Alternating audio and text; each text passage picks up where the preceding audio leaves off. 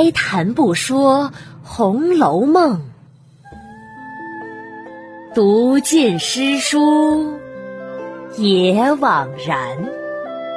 我是一米，一米讲红楼，现在开讲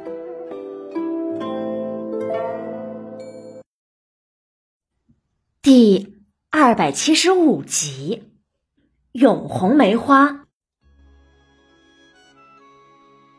上一期啊，讲到联诗结束以后，大家围着诗稿评论了一番，数一数，连的最多的就是史湘云了，她连了十八句，得了第一名。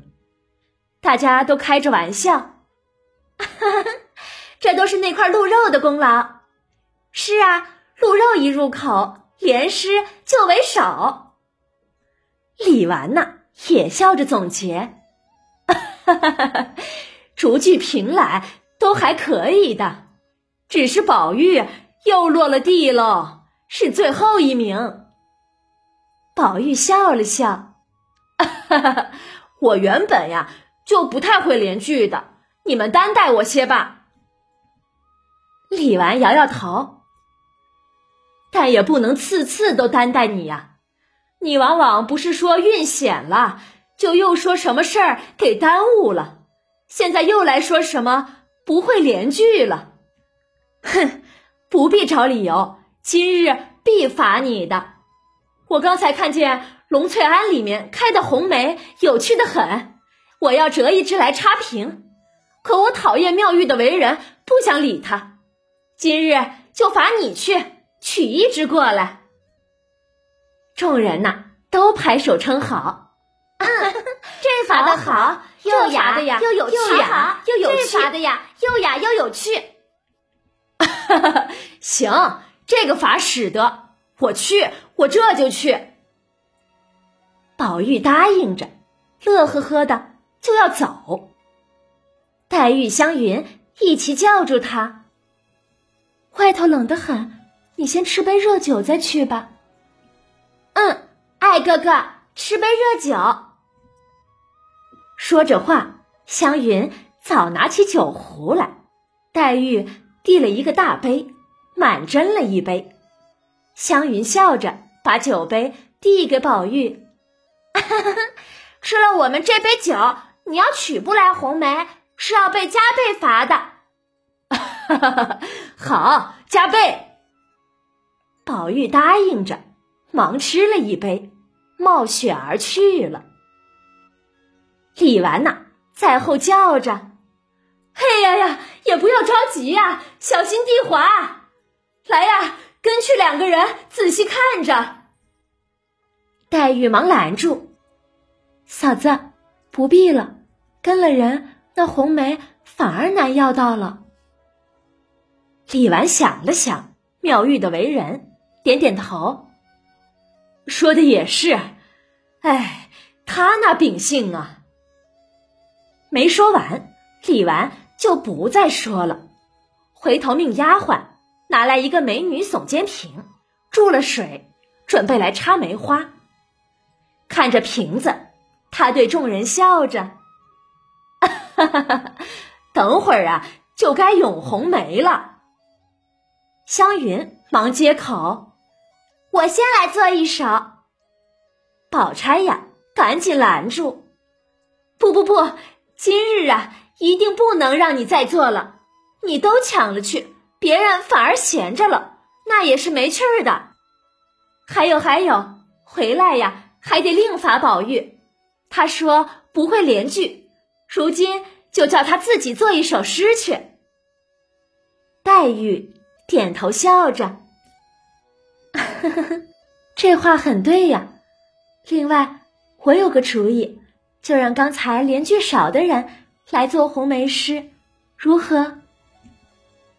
宝钗笑着看着李纨，平儿这主意好。刚才连句时，邢姑娘、李家姊妹三位因为不好意思抢，连的少，屈才了。而且他们又是客，照我说呀。抢得多的秦儿和平儿、云儿和我们一概都别做了，只让他们三个作诗才对。李纨客气着：“嗨，文儿还可以，但启儿也不大会做的，还是让秦妹妹做吧。”宝钗见李纨说李启不太会作诗，也就不勉强了，直指邢岫烟、李文和薛宝琴。好，既然这样，就你们三个做吧，就用红梅。花三个字做韵，每人一首七律。邢大妹妹做红韵，李文李大妹妹做梅字韵，琴儿做花字韵。李纨问：“那宝玉呢？饶了宝玉，我是不服的。”湘云跳了起来：“ 有了有了，我有个好题目给爱哥哥他做。”李纨问。什么题目啊？就命他做访妙玉启红梅，让他把去拜访妙玉讨要红梅的事儿做成诗，岂不是有趣？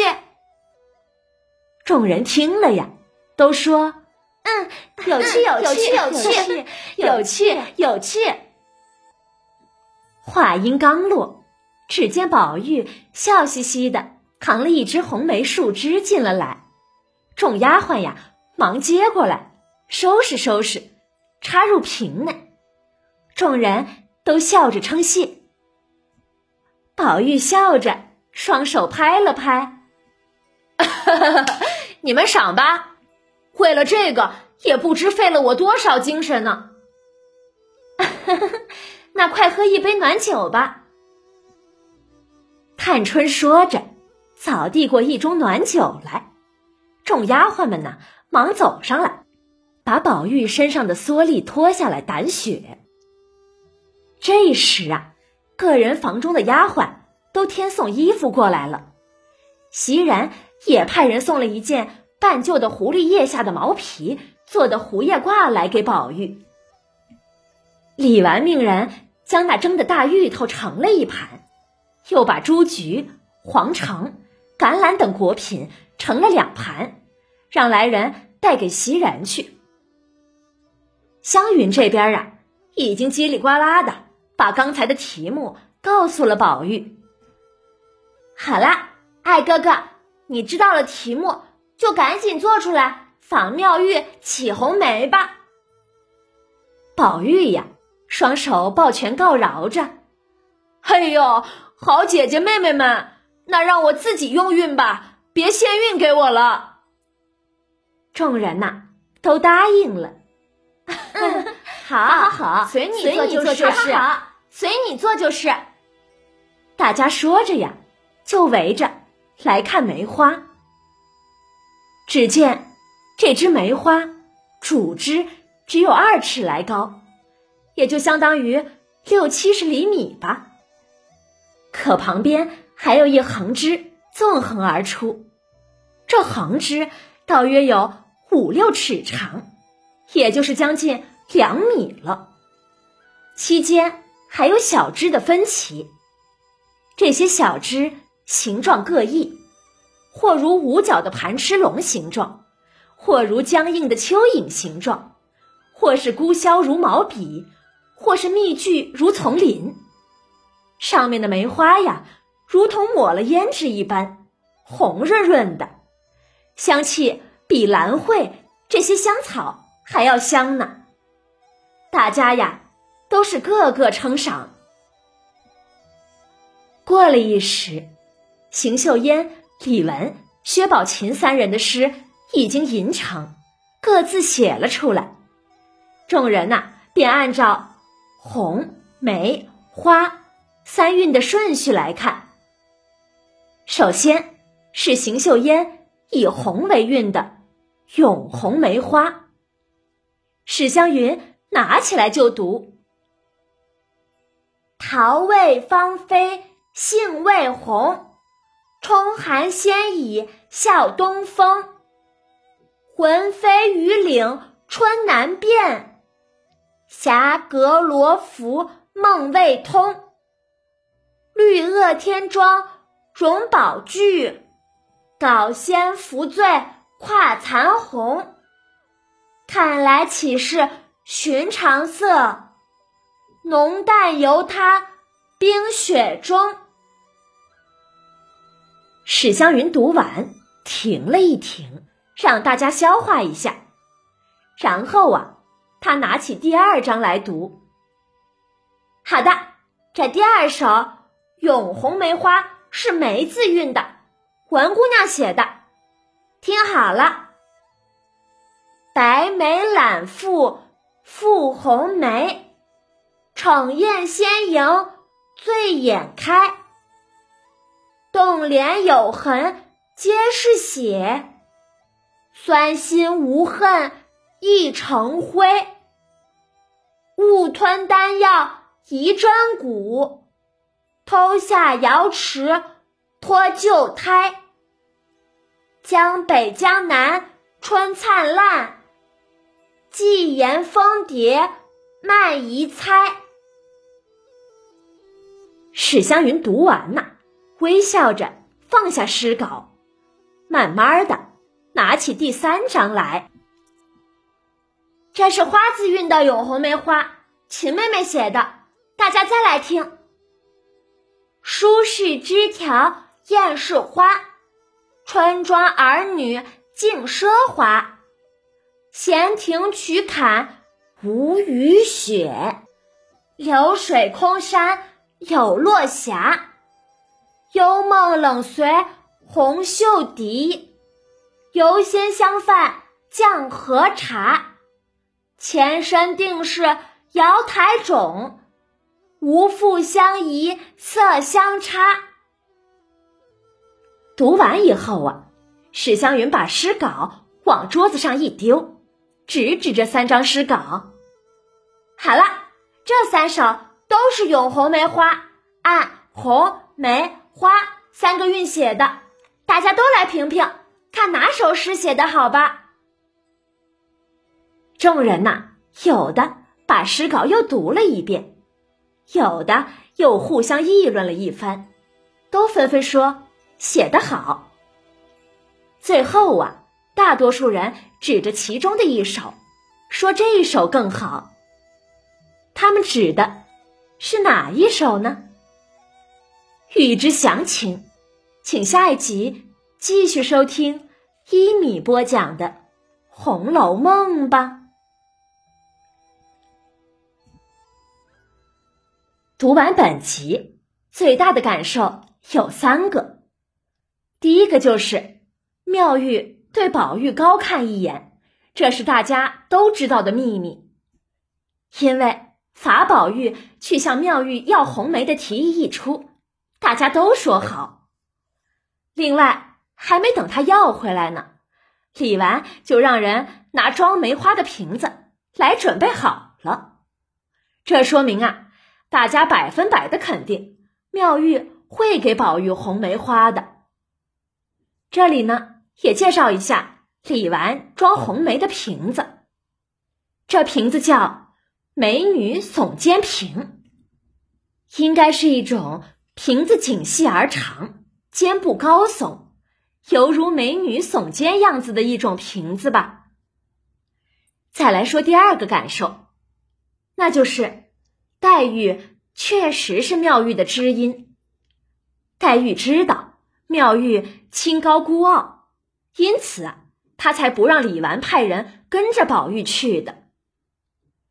第三个感受呢，就是曹公写人物。手段繁多，有时是层层递进，伏脉千里；有时又很直接，有时又是暗暗点出。像本集呀，就用了暗暗点出。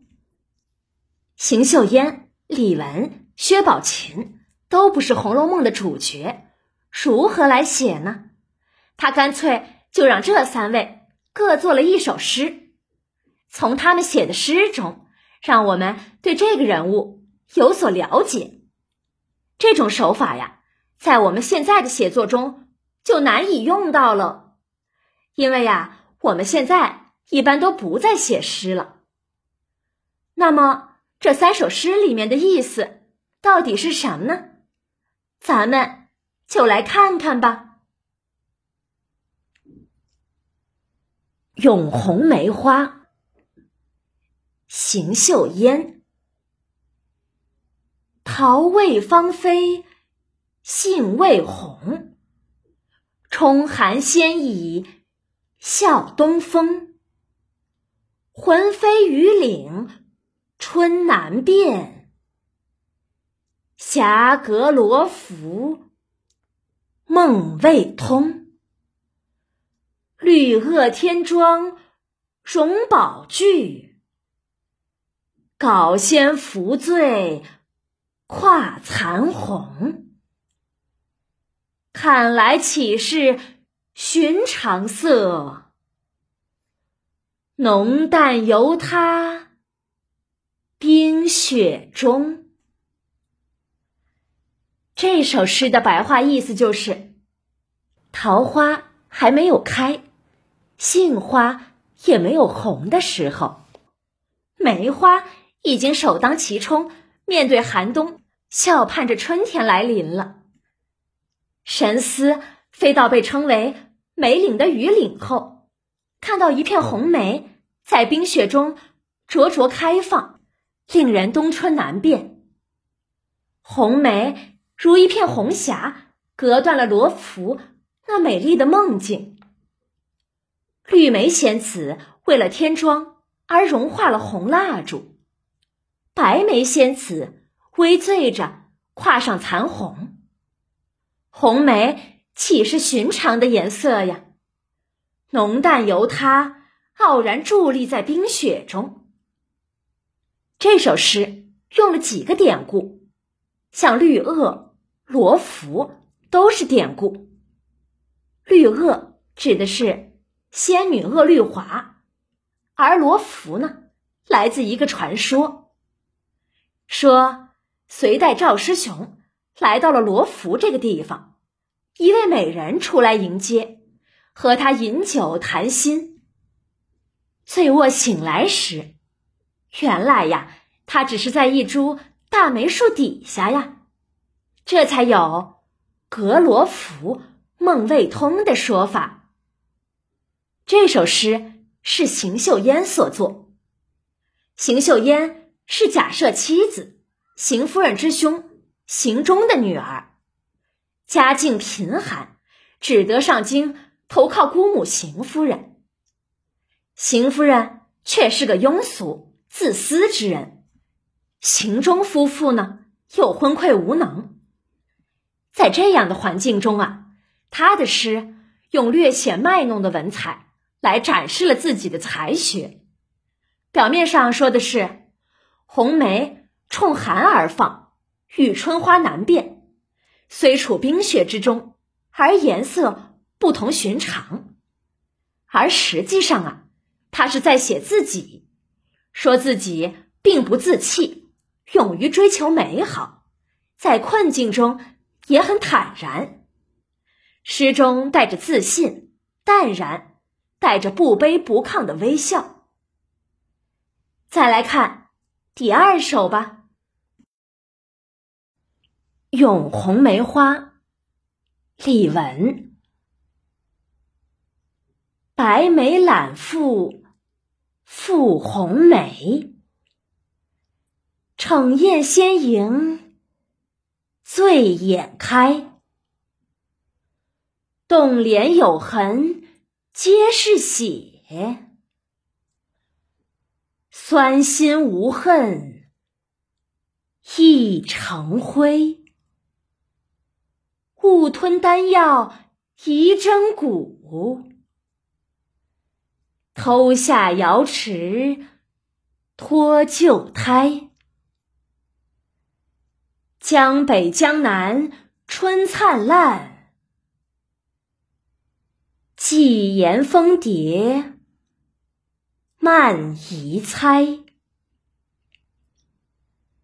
这首诗的白话意思是：懒得赞美白梅了，就来夸夸红梅花吧。红梅花为了显现自己的鲜艳，迎着春寒的醉眼开放了。它的红如同被冻坏后的脸庞流出的血痕一般，但待到红过，心中只剩下梅子的酸涩。虽然没有怨恨，却也化为乌有了。梅花本是白的，因误食丹药换了骨骼，他偷下了瑶池，落入红尘，而脱去旧形，幻化为红梅花。现在大江南北到处都是红梅花，我要告诉蜂蝶一声，千万不要猜测错了。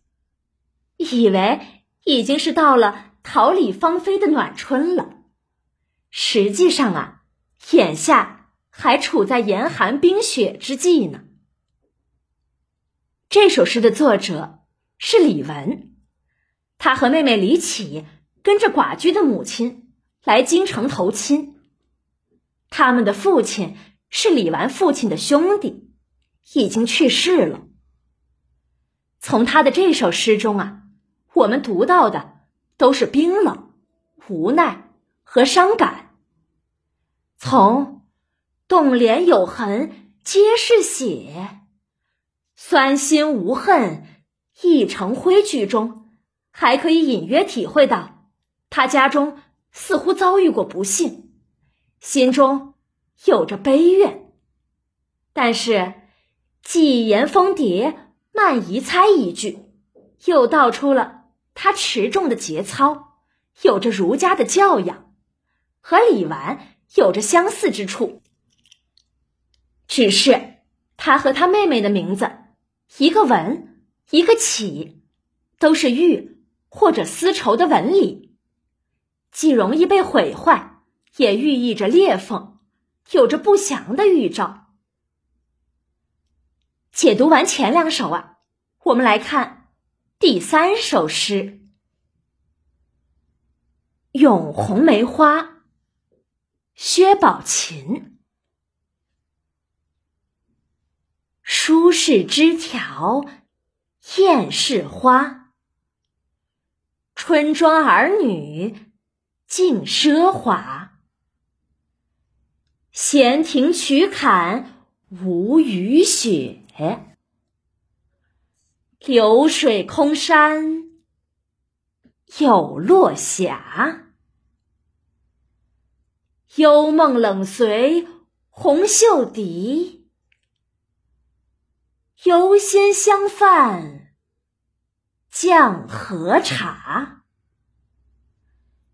前身定是瑶台种，无复相宜。色相差。这首诗的白话意思是：红梅的枝条、花朵疏密有致，浓淡相宜，就像红妆的美少女一般争妍斗艳。幽静的庭院，曲折的栏杆内生长着红梅花，而看不见白梅。同样。流水空山中也生长着红梅，伴随着红袖少女的悠扬笛声，进入了清幽的梦境，乘坐天上银河的香筏，漫游在仙界之中。红梅的前世根苗一定来自天上的瑶台。不要因为红梅花不够艳丽，形状不好，而怀疑它。高贵的身份。这首诗的作者是薛宝钗的堂妹，也就是薛宝钗叔伯家的女儿薛宝琴所作。她的诗啊，读起来很灵动，和黛玉诗的风格相近，但又比黛玉的诗多了份热情。他把红梅比作下凡来到人间的儿女，毫不吝啬的。赞美了上天所赋予他们的艳丽风姿和坚强品格，里面有着对自由、平等、爱情的向往和追求。整首诗的用词和立意都是极高的，透露出高雅脱俗的贵族女孩的风度。我把这三首诗和他们的白话解释，以及装梅花的那个美女耸肩屏的照片，都放在了本集下面。感兴趣的朋友可以来我的微信公众号中找到第二百七十五集来看看。